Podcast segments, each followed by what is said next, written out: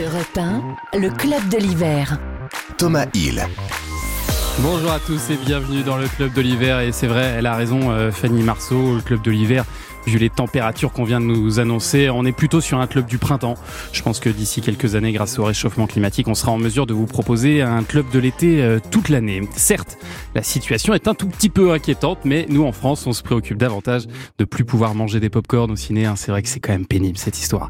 Bon, j'arrête parce que je suis en train de faire une chronique là et je pique le boulot de notre invité du jour, l'un des chroniqueurs les plus féroces de l'histoire de la radio, sniper télévisuel à ses heures perdues, qui aujourd'hui livre sa prose sur scène avec plus de douceur et sans doute euh, plus de bonheur. Bonjour Guy Carlier. Bonjour, merci, bonjour à tous. Merci d'être là à l'occasion de votre spectacle au titre bien trouvé, Guy Carlier, au théâtre euh, des Mathurins. On va en parler. Et puis euh, tout à l'heure, on se fera un petit blind test sur une période musicale que vous connaissez bien, les années yéyé. Ce sera le retour de Salut les copains sur Europe numéro 1. Mais d'abord, laissez-moi vous présenter les distributeurs de bonnes idées qui sont à mes côtés. D'abord, Mathilde Tintouin, la baroudeuse. Bah salut Mathilde. Salut Thomas. Qu'est-ce qu'on va découvrir avec vous aujourd'hui? Bah, force de barouder, on va se faire un petit peu plaisir. On va aller du côté des petits plans euh, bien-être et on ira faire un tour dans Lyon. Formidable. Et puis un revenant, Julien Pichenet. Salut Bonjour. Julien. C'était bien vos vacances Ah, C'était bien, court, 3 kilos en plus, tout va bien. Allez, c'est parti. Quel est votre programme du jour? Un magnifique coffret, Les Aventures d'Antoine Douanel, qui est sorti il y, a, il y a quelques jours. Et justement, c'est l'un des cadeaux que j'ai eu. Je vous en parlerai euh, tout à l'heure. Des DVD. On s'offre encore des DVD. Hein Oui, c'est un peu tombé en désuétude, mais le coffret est magnifique et il y a des bonus de dingue. L'objet est beau. À 9h40, notre invité média sera la nouvelle recrue d'M6, Marie Portolano, à l'occasion de la finale du meilleur pâtissier. C'est ce soir sur M6. Enfin, comme chaque jour à 10h, Donald Jacksman nous rejoindra. Merci d'être avec nous. Le club est ouvert jusqu'à 11h. Thomas Hill vous présente le club de l'hiver sur Europe 1.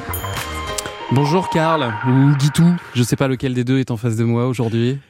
Probablement Guitou. Probablement Guitou. Alors Ouais, je vais ouais. vous appeler Guitou pour toute cette émission. Non, mais c'est vrai que vous expliquez dans votre spectacle que Dieu a un peu déconné, euh, un peu Hmm. déconné au moment de votre création et qu'il a mis euh, deux Carliers dans une seule personne. Alors Là, Karl, il, il a pas vraiment. euh, C'était involontaire. hein. Oui, Euh, Dieu, au contraire, il était de bonne humeur. Il avait, il avait envie de me réussir, de s'appliquer, etc. Donc, il avait tout de suite écarté parce qu'il il a des Tupperware dans lesquels il y a tous les ingrédients qui composent les les humains. Il avait écarté le, le Tupperware surplus pondéral. Mais il y a Jocelyne Dieu, donc sa femme, Sa femme, qui est arrivée en disant j'en ai marre qu'il me pique mes Tupperware, j'en ai besoin pour ranger les gâteaux apéritifs d'Amélie. Et donc, il dit tiens, celui-là, tu t'en sers pas. Et elle a pris le Tupperware surplus pondéral qu'elle a vidé sur la crêpe qu'il était en train de préparer, c'est-à-dire moi-même. Ah, c'est ça l'histoire. et Ah, Dieu a eh dit oui, on le savait Bon pas. Dieu, déconne pas, Jocelyne. Trop tard, il avait versé l'intégralité. de- Voilà. Et depuis, il y a- et il y a- il y a deux depuis, personnes. donc, si vous voulez, il y avait, euh, il y avait une enveloppe qui, avait, qui donnait la place à deux êtres, Karl et Guitou. Et Alors Karl, c'est le euh, gars euh, populaire, transgressif, Voilà. euh, vachard, le pote de Fogiel, quoi. hein. Voilà, c'est ça, ça d- datait de l'enfance dans, Ouais. dans la banlieue. Et, et Karl, il était populaire à l'école.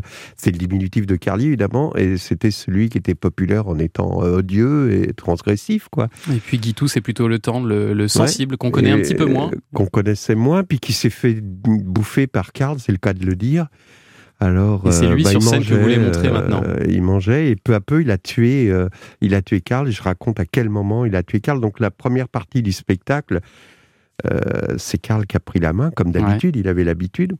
Donc c'est un peu, un peu féroce, comme vous dites. Euh, Il y a d'autres d'autres adjectifs, mais enfin c'est vrai que c'est féroce. Et puis tout à coup, ça bascule. Je vous dis pas pourquoi. Il y a un coup de théâtre euh, qui est euh, dont Rollin, François Rollin, qui me met en scène, Ouais, est le- On peut à l'origine ouais.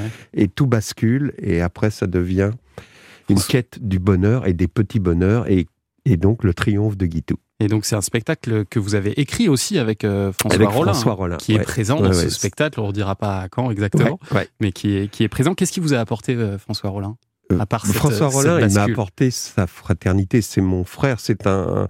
Je l'avais rencontré euh, lors de mon premier spectacle il y a une dizaine d'années, et, et, j'avais juste, j'étais juste fan, quoi. J'avais envie qu'ils me mettent en scène, et depuis, je pense que c'est devenu mon meilleur ami. Ah oui. Et c'est-à-dire qu'on s'envoie, vous savez, des messages à 3 heures du matin, des trucs existentiels, etc., avec des mots un peu ésotériques, les autres comprendraient pas, mais nous on sait, quoi. Et, et, et, on répond à ça par des mots aussi ésotériques, mais que nous mm. deux comprenons.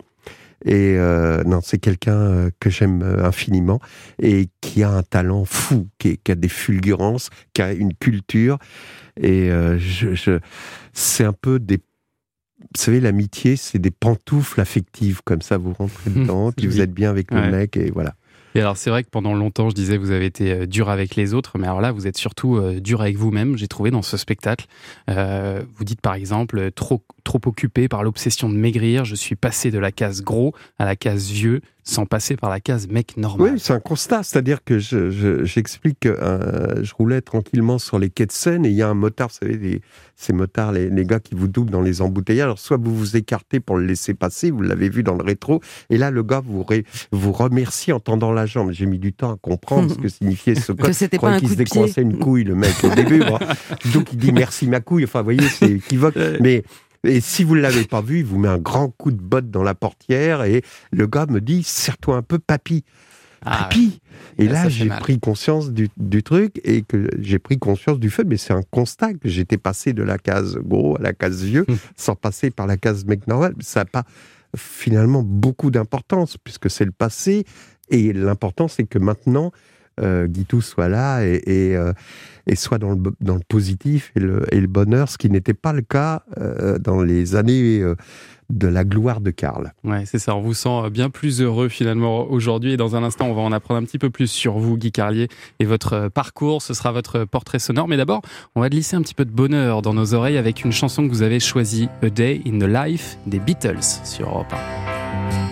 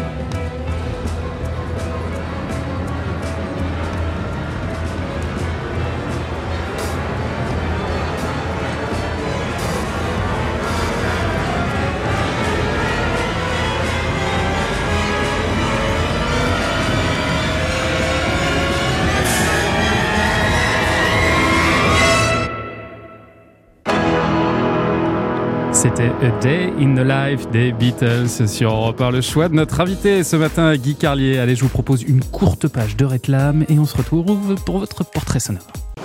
Europe 1, le club de l'hiver. Thomas Hill. En compagnie de l'excellent Guy Carlier jusqu'à 11h et c'est l'heure de votre portrait sonore, cher Guy, tout des petits extraits qui devraient vous rappeler de grands moments de votre vie. Voici le premier. Ici, Chambier-Émile, 95 100 Argenteuil.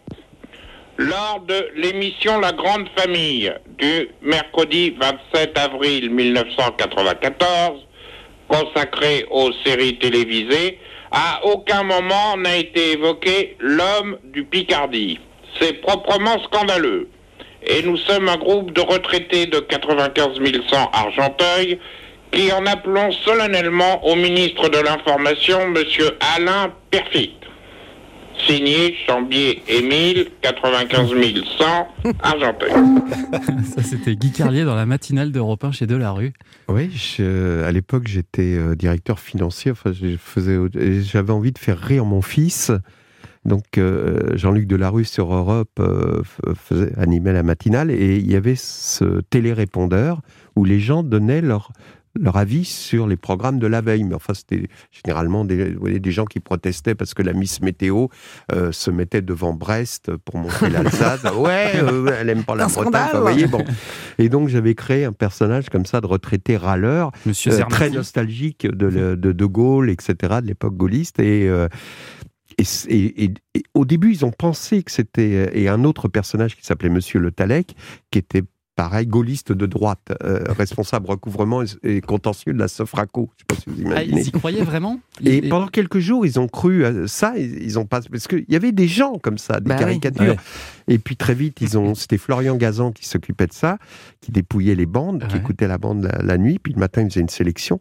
Et, euh, et il a très vite compris. Et ils ont passé ce truc-là. Donc tous les jours, je- après, je me forçais à faire. euh, Vous êtes devenu peu. la star de ce et télérépondeur. voilà, Ouais. les gens, c'était à 9h moins 25. Les gens qui commençaient euh, de la rue m'avaient expliqué que les gens qui commençaient le boulot à, à 8h30 restaient dans, le, dans leur Dans bagnole voiture. pour écouter le, le, le télérépondeur et, et Monsieur Chamby ou le Talec. Et euh, évidemment, c'est comme ça que euh, Laurent Ruquier a Voilà, entendu ouais. ces trucs-là, m'a appelé en disant Vous voulez pas faire ça en étant C'est payé génial. Et j'ai dit Oui, ce serait bien. Mais, mais c'est bien des années après qu'on a su que c'était vous. On vous a retrouvé effectivement chez Laurent Ruquier dans, dans Ouais. une autre euh, radio, juste de l'autre côté Ouais. de, de la scène, mais c'est Mm. des années après qu'on a appris que c'était vous, euh, ce fameux monsieur Ouais, Chambier. enfin, je l'ai- je l'ai dit assez. euh, Je l'ai dit. ben, C'est-à-dire que lors de la dernière de, de l'année, euh, euh, de la rue a dit bah, on va vous. Vous faire révéler venir. qui est Ah oui. monsieur euh, voilà et donc Enlevez vous votre me fait masque. venir et je me souviens que sa première question était vous êtes de quel réseau? Je ne savais pas ce que ça signifiait. Vous êtes de quel réseau? J'ai dit, je sais pas, je suis d'Argenteuil, quoi. Enfin, tu- tu- SFR, Bouygues Télécom euh, qu'est-ce que- voilà. Et, et, euh, et- donc, c'est venu comme ça. Je Ouais. sortais de nulle part. Si, j'avais écrit déjà les chansons, Ah bah oui, euh, ouais. mais, mais je ne connaissais pas la radio, je connaissais pas les médias. Et de, Ça- la ça- Rue, de la rue, vous avez continué à, à le fréquenter par la suite. Écoutez.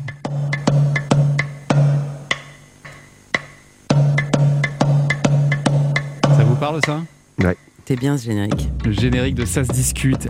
Il paraît que vous avez participé à la création de Ça se discute. Je savais pas oui, ça. donc dans- sur cette lancée-là, bah, ce jour-là, le jour de la dernière à Europe, de la rue me dit l'an prochain, je fais de la télé. euh, Enfin, il faisait de la télé à Canal, mais je fais une grande émission euh, sur le service public. Est-ce que tu veux euh, Donc il y avait. Est-ce que tu veux participer? Donc il y avait à l'époque le Minitel, les questions Minitel. Donc il y avait Florian Gazan dans le public Oui, du studio souviens, 102 ouais.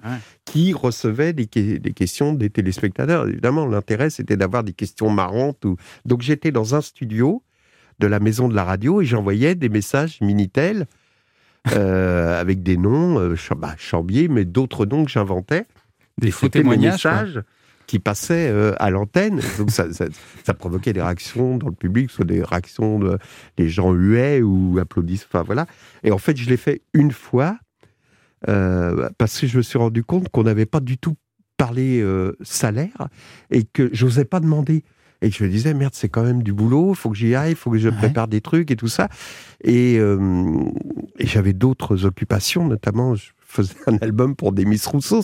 Je devais aller en studio et tout ça. Donc, si vous voulez, je, je euh, voilà, j'ai dit, payé, dit à, j'ai dit à Delarue, non, j'ai j'ai pas le temps, je peux pas continuer, etc. Et puis ils ont euh, très vite euh, abandonné ça, sauf que ils prenaient des vraies questions après. Qui Parce était que beaucoup l'émission moins a pris sympa. un tour très euh, actualité sérieuse, vous voyez, euh, sur le émission de société, quoi. Ouais. Donc, euh, euh, tu pouvais plus vraiment déconner si- s'il y avait les enfants autistes ou des choses comme ça, tu vois, Mmh. c'était Prêtez une moins, ouais.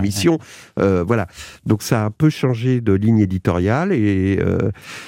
Et mon aventure avec Delarue s'est arrêtée là. arrêté là. Mais entre-temps, je dis, Laurent Ruquier euh, m'a appelé pour euh, me, me faire, euh, Ah faire des après- chroniques euh, télé sur une autre radio. Et puis ra- radio, oui, on vous a beaucoup entendu et bien sûr sur une autre antenne. Et puis, alors vous avez parlé de musique, le prochain extrait, il y a un petit piège. Y a pas que les grands qui rêvent. Et bim. La revoilà. Qu'est-ce qu'on entend, là? Là, on entend Mélodie. Il n'y a pas que les grands qui rêvent, qui a, qui a été le, record Mélodie, de là. durée dans le top 50. euh, C'est pas donc- Mélodie qu'on entend. là. Que les grands qui rêvent. Il y a même eu une reprise. ça, Ah oui, c'est la petite euh, oui, Antonetta. Valentina, Non Valentina qui a gagné l'Eurovision voilà, et qui a, qui a Il y a une repris en reprise- Il y a 2021. une reprise de Juliette Armanet Ah oui, Ah magnifique. qu'elle a fait dans les studios d'Europe 1 de Daphné Burki. Ouais, ouais, j'ai entendu ça, c'est euh, superbe. Qui est mais Ouais, sublime. beaucoup plus Euh, lente. ouais, plus lente et très. Elle est au piano évidemment. Enfin, Armanet quoi. Mais c'est vrai que c'est une chanson que vous avez écrite. Alors c'est en 89 hein, pour Ouais, la chanteuse euh, Mélodie. Et c'est devenu un tube Voilà, énorme. pour le coup, j'étais dans un autre euh, métier et je me disais, je vais avoir 40 ans. Je voudrais savoir si dans ma vie, je peux vivre de l'écriture. Donc, j'écrivais des chansons beaucoup plus ambitieuses que celle-ci. et j'avais acheté le guide du show business et j'envoyais euh, des textes. Et je reçois, euh, j'avais fait de A à, à D. je reçois une lettre de Delpech. Il me dit, je dis jamais ça, mais persistez, vous devriez trouver votre bonheur euh, dans cette voie. Sympa. Et il dit, je prends jamais le risque de dire ça à quelqu'un, c'est tellement aléatoire comme métier.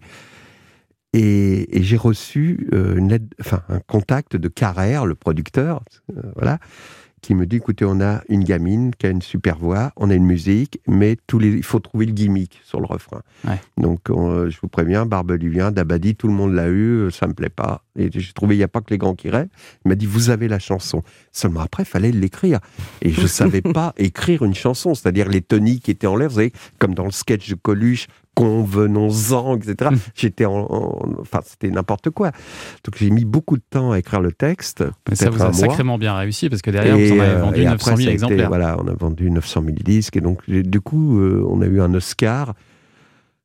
Un Oscar. Un Oscar Hein Ouais, ouais, on a eu l'Oscar de, de la chanson de l'année de, devant cet écrit de Cabrel. J'imaginais Cabrel Victoire de la musique, non une ça, y a- lettre y a- disant vous êtes deuxième derrière, il n'y a pas que les grands qui Ouais, rêvent. c'est ça. Non, ça C'est doit être un une victoire de la Ouais, musique. je pense euh, une victoire de la musique, c'est ça Non, non, non. Un Oscar, il y avait des l'Oscar de Oscars. la chanson française, c'est la SACEM qui décerne Ah, ça. d'accord. C'est les Ah ouais. grands prix de la SACEM Ah, chaque année. Tu as l'Oscar. Ah ouais, pas l'Oscar Hollywood. hein. Ah oui, oui. Ah bah non, vous voyez déjà là-bas, hein, bien sûr. Et, euh, mais c'était bien parce que ça m'a permis d'avoir un contrat avec un éditeur et de Ah ne oui. faire que ça. Allez, dans un instant, la parole est à Mathilde Tintouin qui va nous donner quelques idées de sortie. Est-ce qu'on peut avoir un petit aperçu euh, avant la pub? Bah, on va se relaxer parce que comme on va faire un réveillon de folie demain soir, on va Va bien falloir avoir besoin de se détendre se un petit peu. Parfait, on se détend dans un instant. À tout de suite. Europe 1, le club de l'hiver. Thomas Hill. Le club de l'hiver et c'est l'heure des bons plans de Mathilde. Faudrait qu'on fasse un jingle, les bons plans de Mathilde. Les bons plans de Mathilde, tu vois, sur, euh, J'aime sur bien, de Mélodie. encore. Voilà. Et euh, vous avez parcouru la France entière pour apporter des, des idées détentes post-jour de l'an aujourd'hui. Bah oui, parce qu'à l'origine, je voulais faire ou faire la fiesta demain soir. Mhm. Et puis plus les jours passent, plus ça devient compliqué. Alors bon, comme je me dis quand même qu'à deux, on peut danser toute la nuit, boire, euh, manger et être crevé le lendemain. Mon côté bon samaritain s'est dit qu'il fallait que je trouve des trucs pour attaquer l'année en beauté et reposer surtout. Alors quelques idées pour décompresser après ce réveillon de folie furieuse Un petit, un petit, un petit que massage, vous allez passer demain soir. Alors, je suis tellement massage. d'accord avec vous, Thomas. Je suis d'ailleurs toujours d'accord avec vous, vous le savez. Mais d'abord, j'ai envie de vous mettre en slip dans une cabine de cryothérapie. Ah, sympa Hein ça calme. Alors, vous allez vous geler un bon coup, vous allez voir, c'est Ah divin. pas. Si, si. Direction Strasbourg, tiens, chez Cryofast, où l'on trouve des cabines pour tout le corps, parce que par- parfois c'est juste par zone. Donc là, là, vous entrez dans une espèce de canette géante d'où s'échappe une brume gelée un peu flippante avec des lumières bleues. L'ambiance est là. La tête reste dehors, c'est juste le corps. hein. Mais le thermostat descend de moins 110 à moins 160 degrés. Alors là, on fait moins les malins d'un coup. Faut tenir trois minutes. Et en fait, ce choc thermique fait que votre corps met en place toute une série de réactions naturelles pour lutter contre ce froid. Et pour commencer, la production d'endorphines, qui sont, vous le savez, les hormones du bien-être. Il y a plein d'autres bienfaits, notamment, euh, a priori, pour les défenses immunitaires, la peau et les muscles. Mais là, ce qui nous intéresse surtout, c'est qu'on ressort détendu et heureux. C'était mon objectif. 45 euros, ok, rapporté à la minute, c'est cher. Mais bon, ça vaut le coup d'essayer. Oui, hein. juste un petit risque de décès éventuel. hein, mais, non, euh, pas ça, du tout. vraiment- Non, c'est un- après, c'est un peu controversé, mais euh, je crois quand même que ça redonne un sacré coup de fouet. Vous avez déjà testé, Guy, euh, la Eh cryothérapie ben, je vais vous étonner, oui. J'ai Ah. testé ça euh, en visitant le, le centre d'entraînement des Girondins de Bordeaux. Ouais. Euh, Ouais, C'était Jean Tigana, l'entraîneur à l'époque, Ouais. qui, qui avait fait venir ça. De, il avait été coach en Angleterre. Et là-bas, beaucoup de clubs euh, Mm. pratiquent ça. Et, et c'est vrai que bon, c'est un peu dur sur l'instant, mais tu Ça marche. ressors. euh, Ah ouais. euh, mais bon, il y a beaucoup de choses. Le sauna, c'est pareil, tu ressors Oui. détendu. euh, Ouais, Ou sinon, un Il y a massage. Un massage, c'est bien aussi. J'y reviens, mais quand même. Ah oui, d'accord. Alors, ok, un petit massage sur l'eau, par exemple, dans un lagon. Ah oui. Eh bah oui, la France, c'est pas que l'Hexagone. Alors, si vous avez la chance d'être à la Réunion, allez donc voir Didier Ah. de ma part. Tiens, un grand paddle aménagé avec un matelas et un petit toit pour pas attraper des coups de soleil. Et Didier vous masse au son des clapotis. Rendez-vous à 10h sur la plage de la Saline à Saint-Gilles et vous pouvez réserver sur reza.ouest-laréunion.com. Je vous donne tout. Je sais, c'est pas gentil ce que je viens de raconter pour tous ceux qui sont sous la pluie, mais c'est comme ça. Bah On oui, peut aussi la penser à la Réunion. pour que vous ayez votre semaine gratuite. Après, Ah, vous, démarrez par Strasbourg, après vous faites un vol direct Strasbourg-La Réunion. Je suis pas sûr que ben, si l'office de tourisme de la Réunion Bah veut oui, proposer bah, quelque chose, surtout qu'il ne se gêne pas, peut-être que Didier fera quelque chose pour moi, mais bon, Mais c'est vrai qu'il nous a pas du tout parlé de la Bretagne, par exemple. On n'a pas d'infos sur. Non, parce euh, que vous savez très bien qu'en breton, il ne pleut que sur les cons, hein, c'est le principe. Ah, en breton, ça, il ne pleut pas. ça. Il ne pleut pas. Et puis c'est pas la saison pour ce genre de saison. délire. Je sais, c'est dur. Mais dans ce cas-là, offrez-vous un massage au chocolat. Tiens, c'est pas mal comme l'autre consommation. Parce qu'on pourrait croire que c'est juste une fantaisie, un truc qui rend dingue les accros au cacao, mais pas du tout. Le chocolat a de véritables vertus Mm. thérapeutiques. Il est hydratant grâce aux acides gras du beurre de cacao. Il est bourré d'antioxydants, donc ça lutte contre le vieillissement. Raffermissant grâce à la cocaïne. euh, la, oh là. Oh, oh, oh là là là Grâce à la, Qu'est-ce que c'est que Le docteur Freud. la caféine. Ah, Excusez-moi. Et bien sûr, c'est ce qui nous intéresse encore plus aujourd'hui. Relaxant, car il active la production de tout, hein. sérotonine. Non, et ça ne raffermit pas non plus. En gros, vous faites, vous faites un massage au chocolat la semaine prochaine et toutes les autres semaines de votre vie. Je suis complètement perturbée par ce que je viens de dire. Bien non, mais non. Si vous êtes du côté de son 31 Quimper, je vous recommande celui de Herzen Beauté à la forêt Fouénan, où en 1h30, vous avez le gommage au cacao, l'enveloppement de chocolat chaud et le massage au chocolat. Je vous laisse, j'y vais. Oui, ça va bien, euh, Mathilde Très bien. Bon, euh, vous m'avez toujours pas parlé de ce massage carrément original qui Oui. tente aussi. Vous m'en parliez avant l'émission. Bien sûr, dans le noir. Vous êtes complexé, Thomas? Non, pas du tout. Parce que. Ok, parce que moi j'ai tout de suite pensé aux gens qui aiment pas spécialement se retrouver tout nus avec une culotte en papier trop petite. C'est mon cas. C'est vrai. Là C'est au vrai moins, que c'est toujours gênant en ce moment. on est tranquille. On va en parler tout de suite avec Didier Roche, le cofondateur des fameux restaurants dans le noir et des spas dans le noir aussi. Ah bah oui. Ah, Est-ce qu'il est avec nous, Didier? Bonjour il est Didier. pas là. Alors on va le, on va le rappeler Ouais, parce Ah que il n'est pas là. il Il trouve plus le téléphone dans le noir, il cherche. euh, il a raccroché. Écoutez, je peux quand même en parler parce que. Non, alors, le principe, c'est de se faire masser dans le Le noir. principe, bah oui, parce que le noir éveille l'essence, mais je crois qu'on a retrouvé Didier. Didier, vous êtes là Oui, je suis là, bonjour. Ah, Bonjour. Didier. Dites-moi, les massages dans le noir, il fait vraiment noir, noir, ou alors il y a un peu de. Muriel Robin. non, Vous avez mais pas peur qu'il y a ça des- fasse un peu d'œil pour un massage Non, mais est-ce qu'il y a des petites bougies Vous savez, c'est ça, je me posais vraiment Non, cette non, C'est le question. noir absolu, en fait. C'est le noir absolu. Absolu. Vous voyez même pas le bout de votre nez, même pas le bout de vos cils. Donc c'est le noir absolu. D'accord. Faut bien profiter de toute la, de tout ce que l'on va vous donner dans, dans le massage. Bah oui, parce que justement, ça exacerbe un peu les, les, les autres Sens. sens, donc on profite encore Oui. plus du massage. Oui, on en profite plus. Alors des gens me disent, moi, quand je vais me faire masser, je ferme les yeux. Sauf que quand vous vous retournez, par exemple, vous avez beau ouvrir les yeux, ben, vous ne voyez rien. Donc vous êtes vraiment dans votre bulle sensorielle, dans celle que l'on vous offre au travers du, bah, du toucher de, de, de nos praticiens, par exemple. Ouais, qui sont des praticiens aveugles ou très malvoyants. Donc, ce sont des professionnels du toucher qui touchent depuis bien bien longtemps ouais. et qui touchent des heures par jour. En fait, on communique avec la main. Eh oui. Hein, Quand on, quand on est non voyant, on dit je t'aime avec la main. On, Ouais. Voyez, donc c'est Donc, Donc il y a de l'émotion aussi qui sont euh, qui sont possibles dans ces dans ces massages-là. Alors moi Au niveau j'avoue, de l'attention que l'on donne dans les mains. Oui. j'avoue Didier que quand je me fais masser, j'ai un petit peu tendance à m'endormir. Je suis Ah toujours en train de lutter. Honnêtement, est-ce que vous êtes obligé de ré- réveiller vos, vos clients? Ça arrive ouais, des fois. Ouais. Parce que du coup il n'y a pas de lumière pour les maintenir Mais c'est éveillés. ça. Donc euh, oui, ça arrive. C'est fatal. Ouais, ça arrive. Le Ouais, ça ça peut être fatal. Je, je le confirme. Mais c'est plutôt bon signe. Oui, c'est c'est plutôt plutôt, bon très signe bon si on signe. s'endort. le massage le plus bon signe. Ouais. le plus conseillé, vous, vous en dispensez plusieurs. Le massage le plus conseillé quand on est bien crevé en cette fin d'année et qu'on a Il faut besoin. prendre le 80 minutes sur mesure. Voilà, c'est Alors, sur c'est- mesure c'est une bonne 80 minutes sur mesure, c'est-à-dire que le, le praticien va s'adapter à tout ce qu'il va ressentir sous ses mains, la, la, la texture de la peau, la dureté du muscle, la chaleur de la peau ou pas. Hmm. Il va avoir un temps, euh, notamment suffisamment important, pour bien travailler toutes les zones de votre corps. Il va vous demander régulièrement si c'est trop fort ou pas. il va s'adapter. On est complètement dedans. Merci beaucoup, Didier. De rien. Merci. Merci, vous avez un spa dans le noir à Paris et à Bordeaux, je le précise. Voilà. Parfait. Eh ben, merci beaucoup pour toutes ces euh, bonnes idées euh, d'après les fêtes, Mathilde, dans un instant. On va parler de notre soirée télé, tiens, avec euh, Marie Portolano. On arrive tout de suite sur Europe 1. Europe 1, le club de l'hiver. Thomas Hill. La suite du club de l'hiver jusqu'à 11h et c'est l'heure de notre invité média, le nouveau visage des divertissements d'M6. Elle sera ce soir à 21h05 pour la grande finale du meilleur pâtissier. Bonjour Marie Portolano. Bonjour Thomas Hill, bonjour Europe 1. Merci beaucoup d'être avec nous. Alors qui va gagner ce soir? Euh, je vous le dis seulement si vous me donnez 50 000 euros. Très bien, parfait, je m'en occupe. Donc il y a, il y a- non mais ça se tentait hein, quand même, on sait jamais. Vous voyez, je- si je pouvais avoir une petite oui, bah, moi aussi reprise. j'ai tenté, j'ai tenté du coup. Maude, Aya ou Alexandre, ce sont les trois finalistes avec un thème central pour cette grande finale. Noël, avec euh, de sacrés euh, défis à relever, comme faire un pull de Noël en gâteau, reproduire une boule de neige ou réaliser un sapin. Ça devient vraiment du délire, cette émission-là.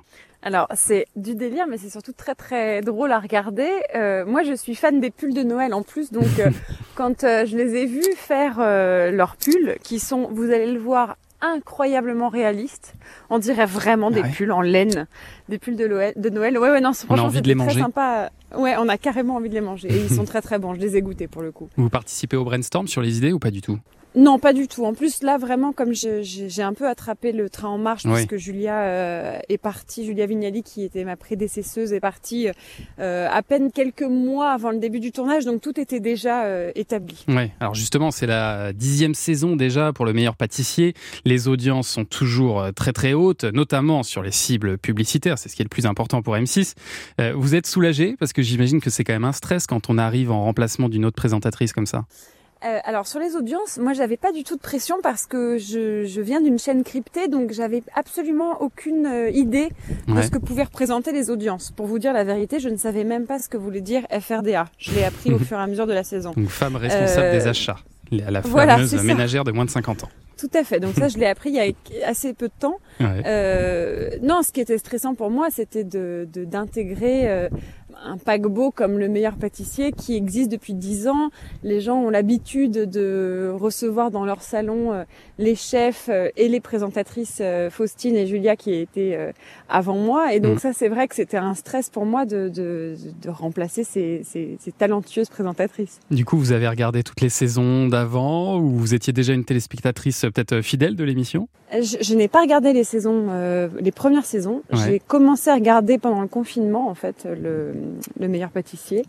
Euh, et en fait, j'ai tenu à ne pas regarder parce que je me suis dit bon, euh, il faut que j'arrive à trouver euh, ma pâte à moi et ma pâte à moi, ce sera celle où je suis naturelle, en fait. Donc, si j'essaie de copier quelqu'un, ça marchera Ouais. pas. Et vous avez déjà re-signé pour la prochaine saison?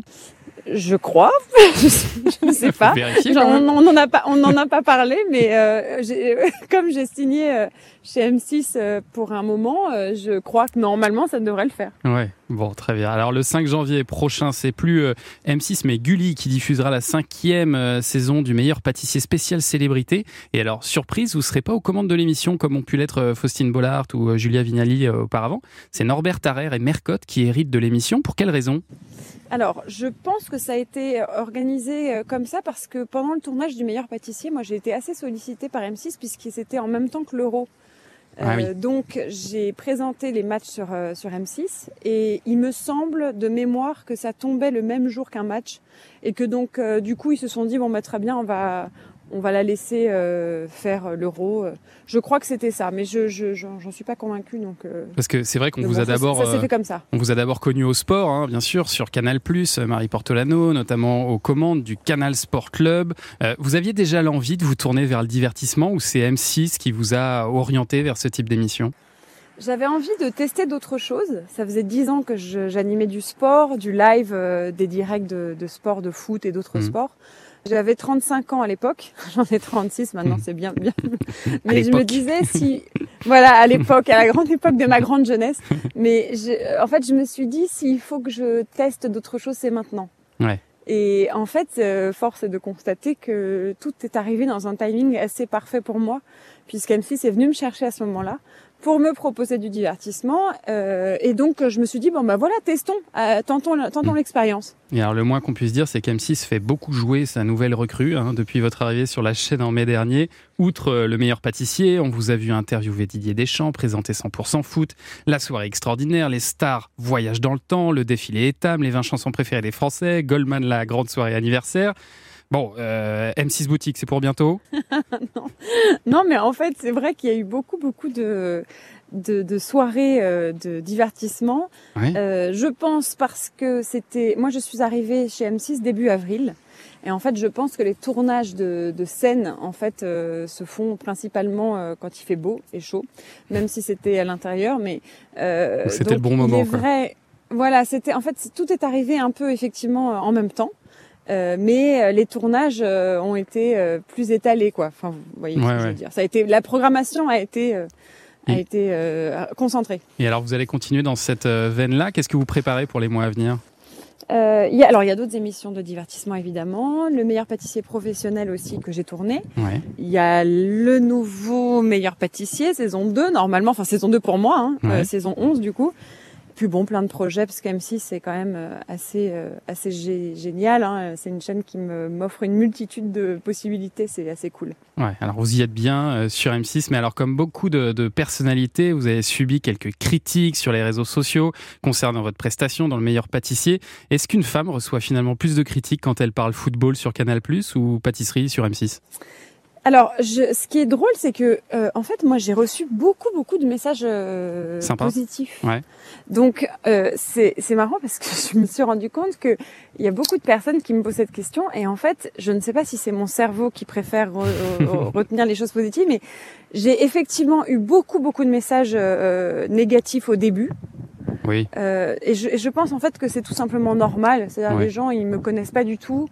Euh, ils étaient habitués à Julia, qui est une super présentatrice, qui est une super euh, femme que je connais euh, par ailleurs et que je trouve géniale.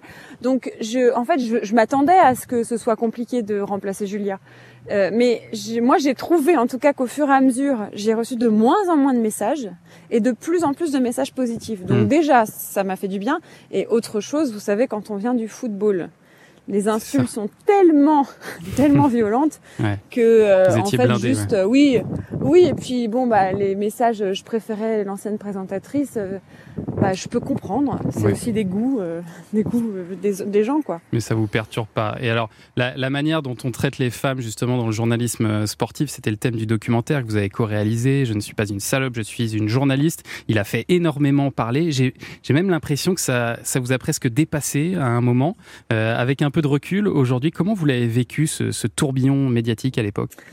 Euh, Ce qui, ce qui m'a dépassé, c'est que je m'attendais pas du tout à, à cet engouement autour Mm. du documentaire. Mm. Parce que, outre euh, la polémique avec Pierre Ménès, ce qui a fait parler, c'était la parole des femmes. Et en fait, je me, je me suis dit, euh, en touchant mon, mon secteur d'activité, qui était le journalisme sportif, en fait, j'ai parlé à plein de secteurs d'activité. Il y a pas, beaucoup, beaucoup de femmes qui se sont retrouvées dans ce qu'on racontait. Et, et, do- et donc, je me suis dit, en fait, c'est- pas seulement, ça ne touche pas seulement euh, au journalisme sportif, mais également euh, à d'autres secteurs d'activité. C'est ça qui a été euh, incroyable pour moi. Et vous êtes en préparation d'un nouveau documentaire ou pas? Je, je, oui, j'écris un nouveau documentaire, mais je suis vraiment à la phase d'écriture, donc c'est vraiment un tout tout début. Bon, très bien. Alors, le meilleur pâtissier, c'est donc euh, ce soir. Dernière petite question d'ailleurs technique. Avec tout ce que vous avez appris durant cette saison du meilleur pâtissier, il y aura quoi au dessert euh, chez vous pour le réveillon du 31 Alors malheureusement, je- justement ce que j'ai appris en regardant euh, les pâtissiers euh, pâtisser, c'est que la pâtisserie c'est de la chimie. Ouais. Donc c'est vraiment vraiment euh, compliqué à De faire. la haute précision. C'est pas ouais. juste, Ouais. euh, voilà, c'est de la précision, c'est de la patience. Ce sont deux qualités que je n'ai pas. Donc, donc je n'ai pas commencé à pâtisser. Je fais des gâteaux au chocolat. Voilà. Ah bah, euh, c'est pas mal, pas mal. Un petit Bah 4 oui, quarts de temps en temps.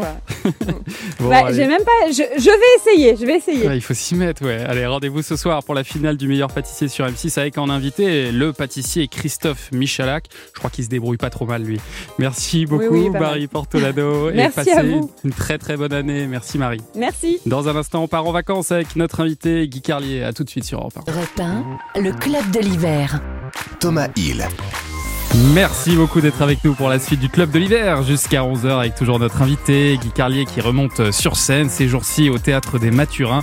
Je vous l'ai promis dans un instant, Europe 1 redeviendra Europe numéro 1 avec un blind test spécial sur les années Salut les copains. Ce sera beaucoup trop facile pour l'expert que vous êtes euh, Guy, mais ça nous fera du bien. On va chanter un petit peu. Et puis euh, Mathilde Tintouin, on va partir en balade dans l'une de vos régions de cœur, euh, Guy, direction La Bourgogne. la Bourgogne. Lyon même. Vézelay même. Merci, trop de précision. Julien a une autre proposition à nous faire. Julien Oui, Pichenet. un, un beau coffret DVD. Je sais que le DVD tombe en désuétude, mais quand c'est un beau coffret comme Ah ça, oui. les aventures d'Antoine Douanel avec un bonus que j'ai déniché dans les archives d'Europe numéro 1, je ne vous dis que ça a tout Trop de de détails. Ouais, Vous c'était l'avez pas en, en vinyle Moi, c'était pas bien. En vinyle, ouais, ça revient à la mode, le euh. Le plus littéraire de l'équipe, Nicolas Caro, nous rejoindra tout à l'heure pour nous parler de François Sagan. Et non, enfin, on terminera cette émission avec le coup de cœur d'une voix d'Europe 1. Aujourd'hui, c'est mon amour de vacances, Anissa Haddadi, qui sera avec nous. Mais avant tout ça, on accueille celui qui arrive chaque matin à faire du stand-up en étant assis. C'est Mr. Donald Jacksman. Thomas Hill vous présente le club de l'hiver sur Europe 1. Ça Très bonne Donald définition. Vous avez le droit de vous mettre debout, hein, si non, vraiment... j'aime bien être, assis. Alors, vous allez nous parler aujourd'hui de l'exode des, des Parisiens vers la province. Ça, c'est terrible. Eh oui, parce qu'avant la pandémie, il faut l'avouer, il y avait une véritable condescendance de la part des Parisiens vis-à-vis des provinciaux. Ouais. Et chaque fois qu'on l'on croisait sur Paris, on leur disait alors, ça fait quoi de voir le futur? Des métros sans conducteur, des bars ouverts toute la nuit, des pigeons qui fument du crack. Vous avez ça, vous? Et eux, ils répondaient, les pauvres, gentiment, non, malheureusement, nous n'avons pas la culture, l'éducation ou la mode. S'il vous plaît, guidez-nous vers la lumière. Deux confinements plus tard, la peur d'un troisième et l'essor du télétravail ont complètement changé la donne. Aujourd'hui, ils se la pètent, les provinciaux. Dès qu'ils croisent un Parisien, alors, des grandes maisons, des jardins, des prix raisonnables. Vous avez ça, vous? Et les Parisiens en. PLS, non, malheureusement, nous vivons dans, dans des appartements où nous pouvons prendre une douche en étant dans le lit tout en se faisant cuire des pâtes, le tout pour 900 euros par mois. Aidez-nous à ne plus être des victimes. C'est vrai, c'est vrai que les prix à Paris, c'est n'importe quoi. C'est fou et c'est la raison principale pour laquelle les Parisiens coincés dans leurs petits apparts quittent Paris. Et par- malheureusement, quand ils arrivent dans des, dans des régions, ils ont un prix d'achat qui est supérieur euh, aux locaux. Ouais. Et comme ils n'ont pas l'habitude d'avoir des prix euh, normaux, bah, ils sont choqués. Quoi? Une maison de 250 mètres carrés, 5 chambres, avec un jardin de 800 mètres carrés pour 150 000 euros? C'est pas possible. Il y a une arnaque. tu sais, là, l'agent immobilier, il entend ça, il dit... Génial, un pigeon. J'ai dit 150 000 euros, autant pour moi. Et je voulais dire 600 000 euros. Ah bah voilà, je me disais bien, on signe quand? À la question, il y a quoi de plus en province qu'à Paris? Ils répondent toujours ça, les provinciaux. Chez nous, il y a une qualité de vie. Ah ouais. Et parfois, ils ferment les yeux tellement c'est bon. vie. Il y a une qualité de vie. T'as l'impression, chez eux, c'est une comédie musicale. C'est que tout le monde chante dans le village. Le soleil vient de se lever. Les écureuils apportent des petits déjeuners. On se roule dans du foin. On nique des bergères. Oh non, je non, veux non, cette qualité de vie. Tenue, Mais attention, attention. Si je vais en province, moi, je vais habiter dans une grande ville. Je veux pas être obligé de donner le nom d'une grande ville pour qu'on puisse me situer. Vous savez, on a tous ce ce qu'on a, ce ce mec qui te donne une ville, mais c'est pas vraiment la, bite- la ville où, il de- habite. La ville, la ville. Il te dit, euh, viens chez moi, j'habite à Bordeaux. Tu dis, ça y est, je suis à Bordeaux. C'est pas vraiment Bordeaux, c'est c'est à 500 km. T'es en Allemagne, ok? Mais je ne veux pas non plus habiter dans un coin perdu. Je veux pas être ce genre de personne capable de dire avec le sourire, chez nous c'est tranquille, il y a rien autour. La première maison est au- aux alentours, est à 15 km. Je veux pas être ce genre de, de personne-là. Parce que moi, j'ai vu Faites entrer l'accusé, j'ai vu Crime, j'ai vu Chronique criminelle. Ça se passe toujours en province avec des voisins qui ne comprennent jamais rien. Euh, Je comprends pas. Il était gentil. Il disait toujours bonjour. Puis il a mangé tout le village. Bon, après, il y a un petit peu de violence aussi à Paris. Hein. Bien sûr, bien sûr, Paris ne fait plus rêver hein, non plus, à part les amateurs de bruit, de pollution, d'harcèlement de rue euh, et de Pollution. et de crack encore. Même les touristes ne rêvent plus. Quand tu vous, vous demandez à un touriste c'est quoi Paris, au début quand ils arrivent, pour eux Paris c'est la capitale de l'amour, du luxe, du romantisme. Ils cherchent des coins comme Montmartre, ils cherchent le Moulin Rouge, et ils atterrissent à Barbès. Vous connaissez Barbès Si vous connaissez pas Barbès, c'est le seul quartier dans tout Paris où tout le monde veut te vendre quelque chose. C'est vrai. T'as rien demandé à personne. Un téléphone portable, mon frère? Non, c'est bon, j'en ai déjà. Eh, mais c'est le mien Paris est devenu une vraie jungle urbaine entre les voitures, les motos, les piétons, les vélos, les trottinettes. C'est chacun pour sa peau, on se croirait dans Hunger Games. Mais le pire dans tout ça, ce sont les gens qui se déplacent en roue électrique. Guy, tu les connais ces gens-là? Ils ont une roue comme ça, ils se la pètent, ils se prennent pour Marty McFly. Dans leur tête, ils sont dans le futur. Carrément, maintenant, ils font la course avec des voitures et ils gagnent. De toute façon, depuis que la limitation de vitesse sur Paris est passée à 30 km, le véhicule le plus lent, c'est la voiture. Même les avions déambulateurs sont, vont beaucoup plus vite que nous. J'ai fini ma, chronique avec une conclusion. L'exode des Parisiens vers la province, euh, quelque part, quand on sait que tous les Parisiens, la majorité sont des provinciaux et des banlieusards, on peut dire que c'est pas vraiment un exode, mais juste des gens qui rentrent chez eux. Bah oui. C'est un peu ça. Bah Merci oui. beaucoup, Dodel. Dans un instant, on va parler cinéma, mais avant ça, on écoute le nouveau titre de la merveilleuse Clara Luciani. On l'aime beaucoup ici. Respire encore sur Europe 1. Bonne matinée. Ah, C'était Respire encore de Clara Luciani sur Europe 1. Europe 1, le club de l'hiver. Thomas Hill. Alors Guy Carlier, je sais que vous êtes amateur de cinéma, bien sûr. Est-ce que vous faites partie de ceux qui achètent encore des DVD Est-ce que ça vous arrive? Euh, non, mais le, le- je vois le coffret de, de, De Julien. Truffaut, Ouais. de, mon- de mon camarade, enfin de Truffaut, de Douanel, qui est le héros de, de Truffaut, c'est Jean-Pierre Léo. Et je trouve que l'objet est beau. C'est c'est ce qui m'a toujours gêné. euh, Alors attention, je suis pas nostalgique euh, négatif. Vous voyez, il y a deux façons d'aborder la nostalgie. Soit vous l'abordez façon, on va pas faire de politique, mais façon euh, c'était mieux avant. Ah là là, je déteste. Soit vous l'abordez façon Pierre Lescure, c'est-à-dire pour initier les Ouais. jeunes et leur donner, euh, les, les aider à se construire. Euh, et là, euh, l'objet, L'objet est beau, justement. Les aventures d'Antoine Douanel. Vous vouliez revenir, euh, Julien Pichenet, sur la sortie il y a quelques jours de ce coffret. Effectivement, les DVD tombent en désuétude. Et en plus, euh, euh, Guy et les amis, euh, les films en question sont sur Netflix depuis plusieurs mois. Mais bon, c'est quand même un bel objet, on croirait un, un beau livre. C'est un beau cadeau de MK2 et de Carlotta, parce que euh, les films sont remasterisés en 4K Blu-ray pour la première fois. Les films, il y en a 5. c'est une, une série sur, sur 20 ans. Les 400 coups, c'est le premier. Et les 4 suites, Antoine et Colette, Baiser volé, Domicile conjugal et L'amour en fuite, un superbe coffret avec des affiches revues par un jeune artiste et pléthore de bonus qui sont pour certains inédits.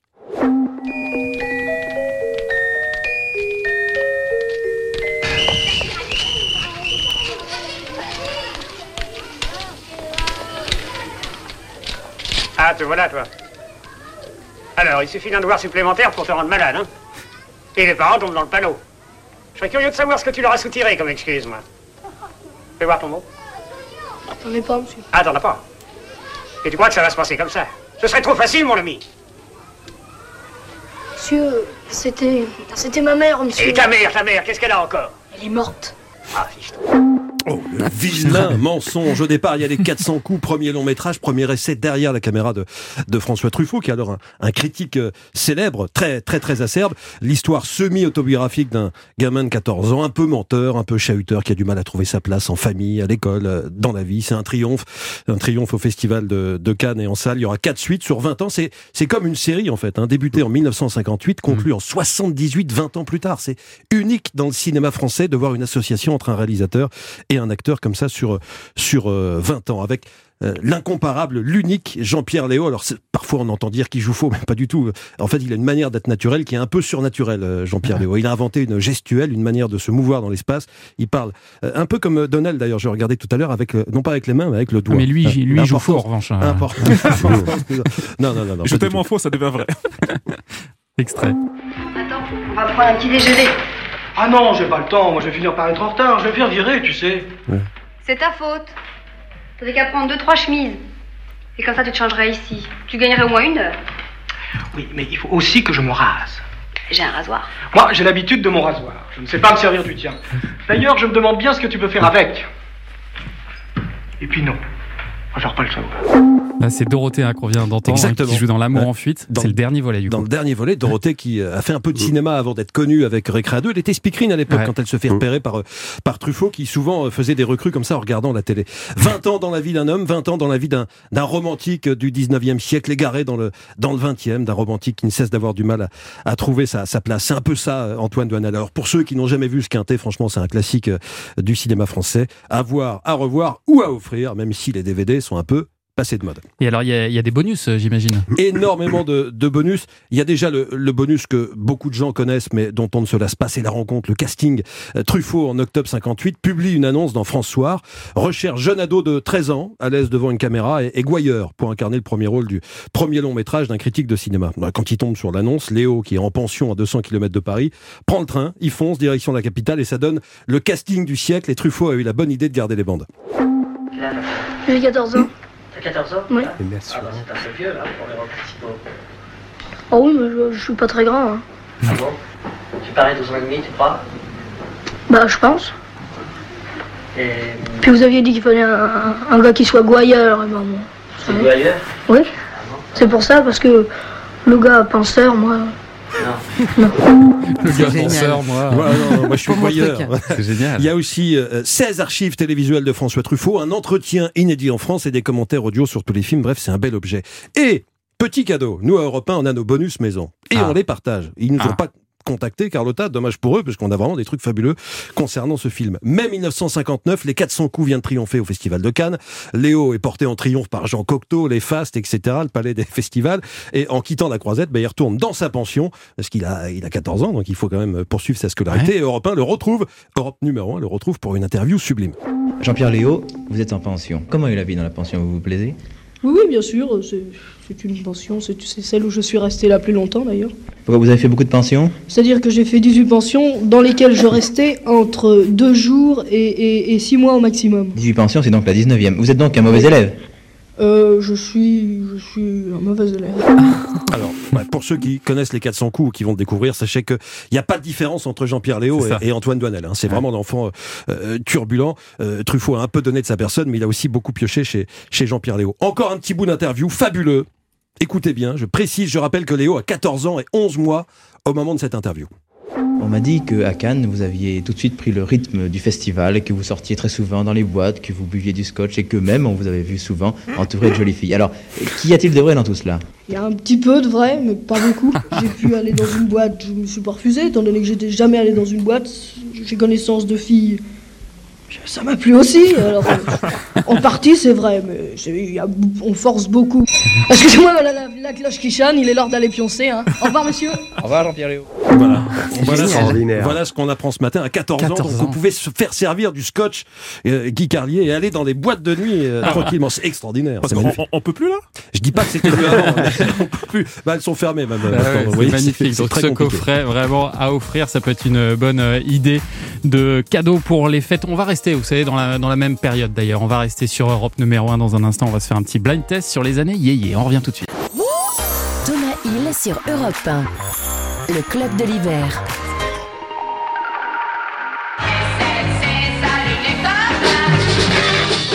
Ben oui, bienvenue sur Europe numéro 1, c'est le club de l'hiver en mode salut les copains. Notre invité Guy Carlier ce matin qui dans sa vie a été euh, parolier de chansons et qui connaît bien évidemment les années yéyé. On va se faire pour le plaisir et aussi celui de ma mère un petit blind test spécial. salut les copains. Allez, c'est parti. Voici euh, le premier, trop facile pour vous. Ah oui, Antoine. Antoine, ouais. Élucubration 66. Ah ouais, d'accord. Ah ouais, d'accord. Ah, Ah, bah, d'accord. du niveau dans le studio là. Si vous voulez jouer, ah non. Donc là, c'était copie conforme de Bob Dylan, évidemment. Treillis, chemise à fleurs, il le dit dans sa chanson. Et conflit euh, avec Johnny Hallyday. On devrait mettre Johnny en cage à Medrano. Et Johnny avait sorti une chanson qui s'appelait Cheveux longs, idées courtes, Ouais. où il disait euh, Certains veulent me mettre en cage à Medrano. C'était un cirque, hein, Medrano. Ce- C'est une autre histoire que de m'y faire rentrer. Donc il y avait ce, ce truc qui était un truc de producteur, évidemment. C'était son, premier, la- succès, donc en mode des cheveux. 1966. Et, et donc on avait des treillis avec la phrase, pardon.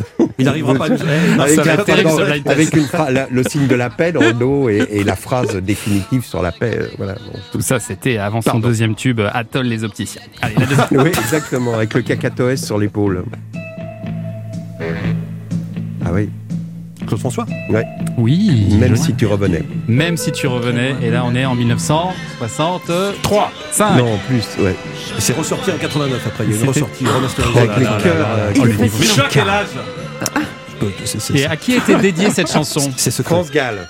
Non, À sa mère. À sa, à sa femme, sa première femme. Ah oui. Jeannette, qui, a été- qui lui a été volée par Gilbert Bécaud. C'est ouais. la seule qui l'épousera, je crois. hein. Euh, oui, probablement. oui, ouais. Allez, la il- suivante. Il nous fait une interro, Claude François. Gainsbourg. Yes. Comic strip. fille dans mon comic strip. Magnifique. Il est facile, ce. Il y a des moments où ça va être un peu plus dur. Oh là. là là. Ah bah attends, c'est Ah pour bah tout le monde. c'est dur, moi, je comprends. Pour l'instant. Pense à J'attends Donnel un peu. Aya Nakamura, moi. Celle-là, celle-là, il y a que Donnel qui a le droit de répondre. D'accord, on le laisse. Allez, ça. allez. Arrête, arrête. Allez, c'est parti. Ba- Bardot? Non. C'est une femme. Effectivement. France Gall? Non. Robe de mousseline. Euh, Cheveux euh, Birkin Non. Cheveux blonds. Vartan. Blond, blond. Très proche de Vartan. Johnny Hallyday. Vincent Sylvie Vartan, ah oui. Pardon. Chanson écrite par Aznavour. Ouais, Aznavour. Magnifique. et, et qu'elle chantait avec une robe de mousseline bleue inoubliable. Ah, j'ai l'impression. Et le numéro de encore. Guy, sur le disque Non, combien Non, mais euh, Celle-ci. ah bah voilà. Ah bah oui. Voilà. Ah bah France Gall. Si. Ah si. Poupée de Si. cire. Poupée de Chanson de. Gainsbourg. Bon. Parce que l'intro, euh, il faut, faut s'en souvenir, c'est bien. La suivante. C'est un peu plus dur. Ouais. Vous l'avez? Oui, Fétula Clark, la Gadou. Oh, Waouh Gainsbourg aussi. Encore La Gadou. Gainsbourg. Vous voyez, Ouais. phonétiquement, c'est magnifique, quoi. La Gadou, la Gadou, il écrit. La, la chanson, c'est presque des chœurs. Ouais, quoi. ouais, ouais. Donnel la connaît même pas. Si, si, la Si, gare si, si, si, quand même, quand même, attendez, arrêtez. Elle a été reprise par euh, Jane euh, Birkin après ça. Ouais. Oui. Ouais, c'est ça. Allez. Qu'est-ce Christophe, les marionnettes. Oh là là là là là. Moi, je construis Tu l'avais C'est beau ça. avec de la ficelle et du papier. Avec une faute terrible d'écriture de, sur la tonique bah, des marionnettes. Te. Te. Ouais. Ah oui, oui. Mais Tu du coup, vois, normalement, un... il aurait dû mettre un mot, puis après Te. un mot d'une syllabe. Euh, Des machin. marionnettes bleues. Oui, voilà, une marionnette. c'est ça bleue, qui fait le charme de la Mais chanson voilà, en partie. Ouais. C'est atypique, Bien sûr. bien sûr.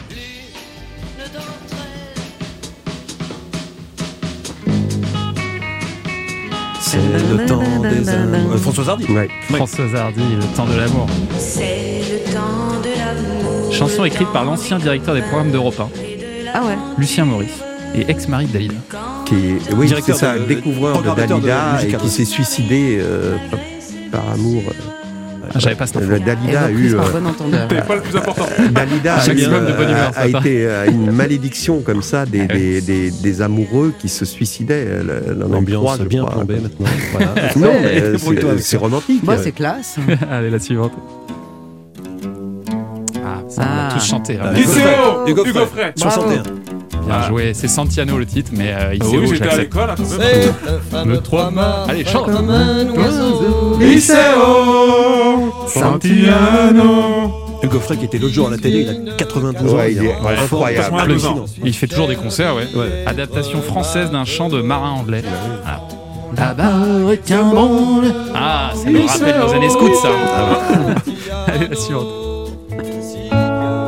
Oh là là là. Qu'est-ce que j'ai pleuré Richard Anthony. Richard Anthony. Richard, Richard Anthony, euh, le- le- c'est- j'entends siffler le train. Colonie de vacances, premier amour, donc euh, 12 ans, 13 ans. Et à l'époque, dans Salut les copains, il y avait chanter les chansons que vous fredonnez avec les textes de quelques chansons, il y avait celle-là. Et j'étais amoureux, mais les groupes n'étaient pas mixtes, on retrouvait les filles dont on était amoureux, qu'on voyait à la plage, etc. Dans le train, c'était le seul truc. Et j'ai passé le train du retour à embrasser cette fille. Oh. Et les parents attendaient à la gare. Et on marchait le long du quai, on savait qu'on allait se quitter. Oh, Et on avait cette chanson dans nos têtes. Tu vois, j'ai senti euh, qu'il valait mieux nous quitter sans un adieu et tout. Et on retrouvait nos parents. Comment on détestait nos parents de, de rompre ce charme. c'est beau. Voilà. Mais est-ce que la fille était consentante? Oui, bien sûr, bien sûr. Le bien plus sûr. important. Ah bah oui. Nous n'irons les plus jamais. hein. Euh, Capri, c'est fini, Hervé Villard. Bien sûr, 1965. Je l'ai eu. Vous savez que cette chanson, elle a été enregistrée en 7 langues. Euh, Elle s'est vendue à fort. 3 millions d'exemplaires dans le monde. Et il n'a jamais mis les pieds à Capri au moment où il écrit Et, cette chanson. et- et surtout, non, Odeline, Hervé Villard n'est pas mort. Bien. C'est magnifique. ça. Allez, la suivante. Ah ouais, bah. Ah oui. Donc, adaptation Incontournable. de Manfred Mann, Didi. de Wadidi, qui était une très bonne chanson par ce groupe anglais, Manfred Mann. On va quand même là, dire que c'est est Sheila. hein. Bah oui, de Wadidi. C'est tellement évident pour Guy que... C'est ça. Ah, allez, la, la- la toute dernière de la liste, s'il vous plaît. Sheila. Non. Le temps qu'on la cale, elle arrive. Qu'est-ce que c'est ça? Ah bah ça, euh, c'est Johnny. C'est un petit peu plus Je récent. trouve ça. que c'est une très bonne chanson de Johnny Hallyday. C'est une excellente chanson. C'est un texte que le m'a inspiré. Ce Ce, qui qui ne tue pas nous rend plus fort. Donc là, on est en 2005, mais si je vous la passe, c'est parce que c'est du Guy Carlier. Ah oui. Et ça, un, Un jour, vous l'avez, jours, vous l'avez euh, entendu, ça, en oui, live. J'étais avec Marc-Olivier Fogiel, donc on faisait l'émission à l'époque, et euh, Johnny passe au Palais des Sports et il chante cette chanson en troisième position, c'est-à-dire qu'il démarre avec deux chansons sans parler, et quand il arrive sur cette chanson, c'était une chanson d'album pourtant, mais son public connaissait, donc si tu veux, tous les, les gens se mettent à chanter, la chanson dure 7 minutes sur le DVD parce que le public chante. Et Génial. là, il se met à parler. Unique. J'étais en larmes. ça doit faire quelque J'étais chose, en ouais. larmes, tu peux Ah pas ouais. imaginer. C'est beau. Bah, t'es en larmes, tout cas. tu, tu dois être bien, tu penses au droit d'auteur, tu fais super. Oui, c'est vrai. Allez, dans un instant, on va vrai. parler littérature avec Nicolas Caro qui nous rejoint. Europe 1, le club de l'hiver. Thomas Hill. Ladies and gentlemen, monsieur Nicolas Caro est dans ce studio. Ça va, Nicolas En Ça forme va, ouais. Alors, vous connaissez tous les deux avec Guy Carlier, hein, parce que vous étiez dans la même émission il y a quelques années sur Europe. hein. Rien ne s'oppose à midi. Donc, vous êtes au courant que Nicolas est pas là pour faire tourner les serviettes, a priori, Non. mais pour parler littérature. Nicolas, ce matin, vous nous parlez d'un mythe euh, littéraire. François Sagan, encore Eh oui, encore. Alors il y a deux camps. Il y a ceux qui en ont marre que l'on publie tout ce qu'on retrouve de Sagan, puis il y a ceux comme moi qui en redemandent encore et encore. et alors là, en fait, je pense que les deux camps peuvent se rassembler. Stock publie Écris-moi vite et longuement. Ce sont des lettres envoyées par Françoise Sagan, Françoise Quarez, de son vrai nom, à son amie Véronique Campion, la sociologue spécialiste notamment des légendes urbaines et des théories du complot. Mais bien, bien avant qu'on en parle autant, elles se sont rencontrées ados en 1951, soit trois ans avant le premier succès de Françoise Sagan. Bonjour Tristesse. Exactement. Et c'est important parce que c'est une amie d'avant le vedettariat. Et donc on y trouve sans doute plus de sincérité qu'avec quiconque. Les lettres sont reproduites telles quelles, y compris les fautes d'orthographe. Et l'éditeur a reproduit les petits dessins qu'elle ajoutait des petits bonhommes rigolos ou les entêtes des hôtels, chez Père d'Hôtel à Jérusalem par exemple, ou l'hôtel Pierre à New York. Justement, depuis l'hôtel Pierre, je vous la lis en entier parce qu'elle est très courte. Suite Véronique. Il doit être très tôt à Paris, j'espère ne pas te réveiller, car il est très tard ici et je suis très fatigué. Je voulais te dire simplement que je te considérais comme ma meilleure amie et que tu pouvais compter sur moi quoi qu'il arrive dans ta vie, comme dans la mienne d'ailleurs, et réciproque. À mercredi, Françoise. C'est une belle, euh, belle déclaration d'amitié. Oui, et c'est tout. Elle est à New York et elle avait juste envie de lui Ouais. dire ça. Je trouve ça très beau. Alors là, elle dit Sweet Véronique parce que donc elle est aux États-Unis, mais parfois c'est mon vieux ou Ploc. Plic et Ploc, c'est comme ça qu'elle se surnommait. Ploc, c'est Véronique, Plic, c'est Sagan. Ou mon petit enfant, comme dans cette lettre qui commence par un texte tapé à la machine à écrire. Mon petit enfant, j'ai une magnifique machine à écrire, je ne puis résiste 8988. Là, elle a dérapé manifestement. Elle écrit flûte, entre, entre parenthèses. Je ne puis résister donc au désir de te montrer comme elle marche bien. C'est bien ça. Et elle parle de sa vie littéraire aussi? Oui, et on suit sa vie par ses lettres. Comme dans celle-ci, on suppose qu'elle a vécu un moment douloureux et que son ami lui avait envoyé une lettre pour la consoler. On suppose parce qu'on n'a que les lettres de Sagan, pas celles de son ami. Elles ont été égarées. Et donc, écoutez ça, c'est du pur Sagan. Merci pour ta lettre, qui m'a touché beaucoup. Ne t'inquiète pas, je ne suis pas aussi malheureuse que tous ces gens veulent le dire. Seulement, on dit toujours ça des gens qui vous échappent par quelque côté, préférant leur malheur à sa propre déception. Et On reconnaît bien le style en tout cas de Sagan. Ouais, et la désinvolture aussi, l'absence d'esprit de sérieux Mm. qui fait qu'on aime euh, Sagan, comme dans celle-ci. Chère Véronique, comme je me préparais à t'envoyer une de ces longues lettres philosophiques qui tu fais croire à mon génie, le téléphone sonne. C'était Déon Michel, toujours aussi gentil et compréhensif, qui m'invite à faire un tour. Plus loin. Après, il y a le cocktail Paul Morand, et il est probable que je ne finirai cette lettre que dans l'ébriété. Je profite donc de mon état présent pour te dire que tu me manques bien. Les gens sont beaucoup moins intelligents que tu veux bien le croire, c'est surtout qu'ils ne sont jamais libres d'esprit, tu l'es. Et elle termine par Mon vieux, il faut que je parte à ce cocktail, C-O-Q-U-E. La vie est longue, bonne année. Et voilà, il y en a des dizaines. C'est savoureux, drôle ou mélancolique, ou les deux en même temps. C'est une sorte d'autobiographie, si on veut, en très court, et avec une belle préface d'Olivia de Lamberterie. Écris-moi vite et longuement donc de Françoise Sagan, c'est chez Stock. Merci Nicolas, vous revenez demain? Avec plaisir. On parlera de quoi, vous savez Oh bah, déjà je ou sais pas encore? Ouais, Je je vois.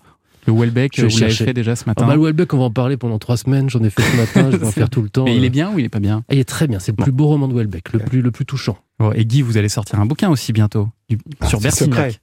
On peut le dire? Ah non, on peut pas le dire? Non. Ah, c'est secret. Ouais, D'accord, bah, j'ai rien dit alors.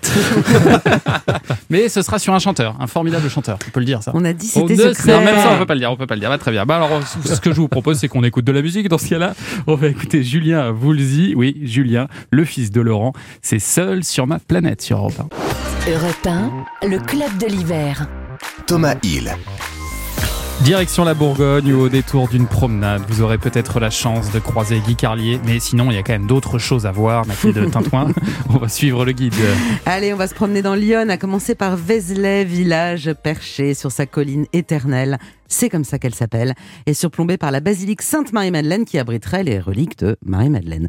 Un joyau de l'art roman bourguignon, une étape incontournable vers Saint-Jacques-de-Compostelle, inscrite depuis 40 ans au patrimoine mondial de l'UNESCO. Vous le savez, Ah. hein, tous les jours j'en sors un de l'UNESCO. Ah oui, oui, oui. J'ajoute euh, une petite découverte que je trouve fascinante qui a été faite en 1976 par un père franciscain, c'est-à-dire que huit siècles après sa construction, il se rend compte que la basilique a été construite en fonction de la position de la terre par rapport au soleil. Je vous passe euh, tous les détails, mais ça veut dire que le jour du solstice d'été à midi, toute la lumière qui passe au travers des vitraux projette des points lumineux parfaitement alignés au beau milieu de la nef. J'adore ce Qui genre d'histoire. les stations du Christ, les, les Ah. stations du Christ. Exactement, exactement. Moi, ça me fascine. Bon, on est le 30 décembre, ça ne marche pas, mais vous pouvez quand même la visiter. À part ça, promenez-vous dans le bourg médiéval de Vézelay, qui, anecdote encore, a changé de nom pour une raison bien particulière il y a 50 ans. Vous savez pourquoi, Guy? Non.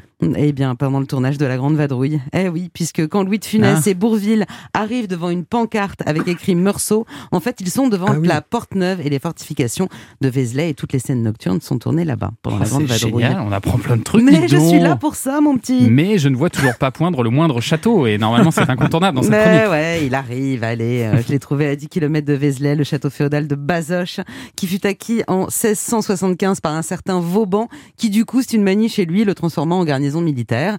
Mais vous savez quoi, il est fermé en ce moment, ça c'est mon running gag, hein. si on passe mon temps à dire ce qu'on ne peut pas voir, c'est ma marque de fabrique. Alors du coup, on fait quoi aujourd'hui à Vézelay Aujourd'hui. Bah, Aujourd'hui, bah, on va au marché parce qu'il n'a pas lieu samedi. Je vous le dis, exceptionnellement, il était déplacé. Hein, Guy, ça peut- je sais pas, je vous Ça donne peut l'info. servir, ouais, ça peut Voilà. Sinon, on peut aller à la Pierre qui vire. C'est un monastère situé au plein milieu de la forêt du Morvan. C'est magnifique.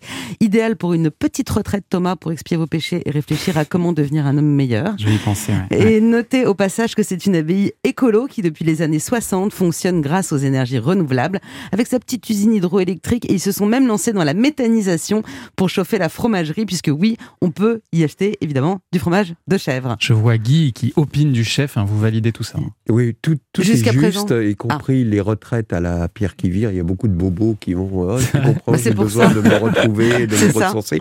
Ceci dit, juste une petite anecdote sur Vézelay. Dites-nous. Euh, J'y vais régulièrement, donc je monte ce- cette rue euh, et qui arrive à la basilique, d'où euh, on a prêché la croisade et l'air, dit-on, est si pur que les les gens sur les collines alentours, à, à 7 km à vol d'oiseau, entendaient le prêche de Saint Bernard qui prêchait le- la, la croisade. Mais dans cette euh, basilique, Basilique. donc il y a une vingtaine d'années, je- je- j'arrive en février et il y avait à l'époque le conf- des confessionnaux, vous voyez, les, trucs où on allait se confesser, et je vois un, au bout de l'église euh, quelqu'un qui jouait du violoncelle. En fait, c'était Rostropovitch qui répétait, il a Oh. Pas mal. enregistré les suites pour violoncelle dans la basilique de Vézelay parce qu'il n'avait jamais voulu les enregistrer, ces suites de Bach. Et quand il est rentré là, il a dit c'est Bach. Donc on lui avait installé et il répétait. Et derrière le confessionnal, j'entends comme des sanglots et je regarde et je vois Gainsbourg qui avait Non. passé les derniers mois de sa vie à Saint-Père sous Vézelay. Après, il est rentré à Paris mourir. Comme s'il découvrait tout à coup que l'éternité existait en entendant Rostropovitch. Il s'était caché là. Il était très malade. Et il voyait Rostropovitch répéter ses suites de. Bon, C'était un moment Ah. d'éternité, évidemment, d'infini. Il était en sanglots et ses larmes de Gainsbourg. J'avais l'impression d'entendre, vous savez, sa chanson. Je suis venu te dire que je m'en Ah ouais. Et nous, on a l'impression d'avoir suivi une scène de film là. D'accord. Et beau. alors moi, vraiment, je fais pas le figure avec ma petite côté. Avec ton fromage de chèvre. Oui, alors, il n'y a pas que du fromage de chèvre, on est quand même en. Bourgogne là. Bah oui, bah oui, les vins vin. de Bourgogne, Ouais. les meilleurs, enfin selon moi. On est à 45 km de Chablis, mais je vais plutôt vous parler du musée du costume d'Avalon, parce que sinon après, on me dit que je parle d'alcool tout le temps. Le musée du costume est installé dans le charmant hôtel particulier des sœurs Carton, deux petites dames trop mignonnes, qui ont commencé à collectionner les robes d'époque quand elles étaient toutes jeunes, et puis elles les ont accumulées, et puis elles savaient plus où les mettre. Alors à force, elles ont décidé carrément d'ouvrir un musée. C'était il y a 30 ans, ça cartonne toujours, car comprend. Et- non, non, pardon. Et ce sont elles qui reçoivent les gens et qui font les visites. Elles ont plus de 3000 costumes. Elles organisent elles-mêmes leurs expos et elles continuent à acheter des bibelots et des costumes de toutes les époques qu'elles mettent en scène sur des mannequins. Bref, cette histoire est absolument délicieuse, je l'adore. Ah, et on va terminer par une promenade délicieuse aussi. Rapide, d'accord. Non, dans non, pas le. Morvan, non, dans les vignes du Chablis, non, allez, j'arrête. Le Morvan, c'est une région où il faut absolument chausser ses souliers de randonnée, car il y a vraiment de quoi faire. Vous partez par exemple de Saint-Agnan, vous faites le tour du lac, du même don, qui ça fait 10 petits kilomètres. On passe par un barrage, c'est toujours distrayant. Je peux pas les citer tous, mais il y a plein de chemins comme ça qui font le tour des grands lacs du Morvan. C'est plus ou moins sportif, donc renseignez-vous avant de vous lancer. Mais c'est vivifiant et de toute beauté. Eh ben, merci beaucoup Mathilde de nous en avoir plongé dans la Bourgogne. Ça donne envie d'aller passer un petit week-end euh, là-bas. voilà. Chablis. Allez, on revient dans quelques minutes pour les derniers instants du Club de l'hiver. Europe 1, le club de l'hiver. Thomas Hill. De retour pour les dernières minutes de l'émission. Et alors, comme chaque jour, une voix d'Europe 1 nous livre son coup de cœur de l'année. Et aujourd'hui, c'est euh, Anissa Haddadi qui est chaque matin dans la matinale et qu'on connaît bien ici puisqu'elle était avec nous dans le club de l'été. Salut Anissa Salut Thomas, salut à tous. Ah, on est content de t'entendre dans ce club de l'hiver. Et alors, tu as, un petit coup de cœur à, à partager avec les auditeurs ce matin. Oui, moi, mon coup de cœur, il est euh, musical. Euh, vraiment, c'est un album que j'écoute en boucle depuis quelques jours. C'est l'une des plus belles voix, l'une des plus grandes pianistes, claviéristes, auteurs américaines.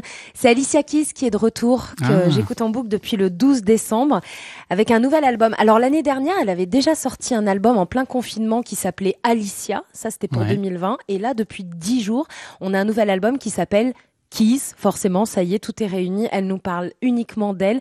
C'est un album super personnel. Alors, on va dire qu'on dit ça à chaque fois, mais là, il y a une vraie introspection. Je sais pas si vous avez suivi un peu Thomas euh, dans les, les infos People, mais aujourd'hui, Keys, elle se, elle, bah, elle se maquille plus, elle se présente telle qu'elle. Ah Je sais oui, pas oui. si vous avez suivi Oui, ça. oui, oui. No elle est naturelle totalement, no make-up, exactement. Et du coup, cet album, son septième album, il vraiment, il, il représente ça. Alors, c'est une pépite, hein. Il y a 26 titres. En fait, c'est un double album. Alors, il y a un premier album avec 13 titres originaux. Un album très personnel. Alors, il y a de la joie, il y a de l'amour, il y a de la tristesse, il y a de l'introspection, il y a, voilà, des histoires de filles, etc. Il y a, d'ailleurs, elle, elle avait dit sur Instagram, sur Keys, je ne retiens plus rien. Et puis il y a un deuxième album, alors c'est là qu'est l'originalité, on a deux salles, deux ambiances, un deuxième album avec quasiment les mêmes titres, mais dans des versions différentes. Alors je vais Ah. vous faire écouter ce que ça donne. Euh, Thomas, par exemple, on va prendre la version originale du titre Nat King Cole, ça donne ça? There are no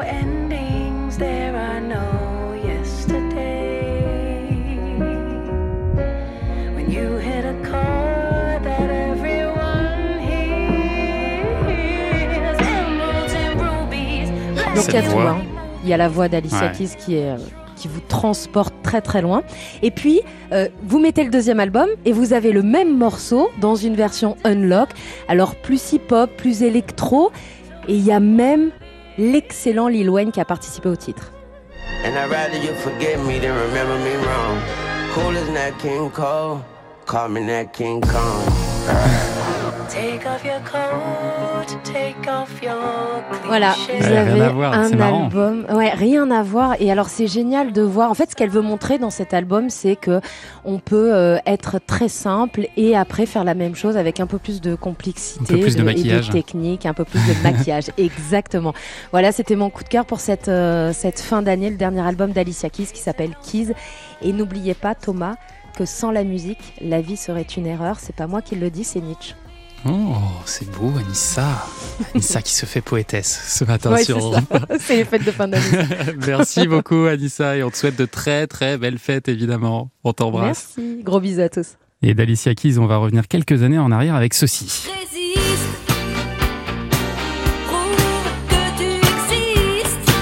Joue Ouais, bonne réponse. non, je vous passe cette chanson parce que Guy Carlier, elle est au cœur de votre spectacle. hein. D'abord parce que vous nous racontez que vous aimez bien la faire écouter aux vaches que vous croisez dans la campagne. C'est un. euh, je vous coupe.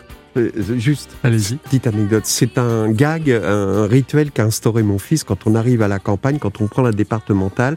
Un jour, cette chanson était passée en boucle dans ma playlist et. Et il se met à tendre le poing aux vaches en disant résiste. tu vois les vaches. Et donc j'arrête la voiture et les vaches s'approchent. Et maintenant, dès qu'on invite des gens, et la dernière fois avec François Rollin, tout le monde euh, chante, tu vois, il faut imaginer François Rollin. et alors on passe à la boucherie de Saint-Père, on achète le roast beef chez Madame No, c'est super viande, hein, c'est le charolais. et il faut imaginer François Rollin qui chante Résiste aux vaches de Madame Godefroy et qui déplie l'emballage. Alors les filles, on se demandait où était passée Nicole, elle n'a pas chanté Résiste. La semaine dernière, la voilà, et il monte le beef, vous voyez.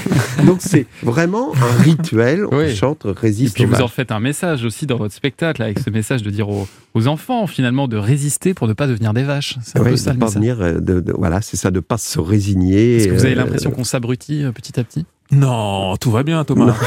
Super question. T'en as d'autres comme ça? Voilà, écoutez, il est, il est 53, je pense qu'on la va pas commencer à, à ouvrir ce débat.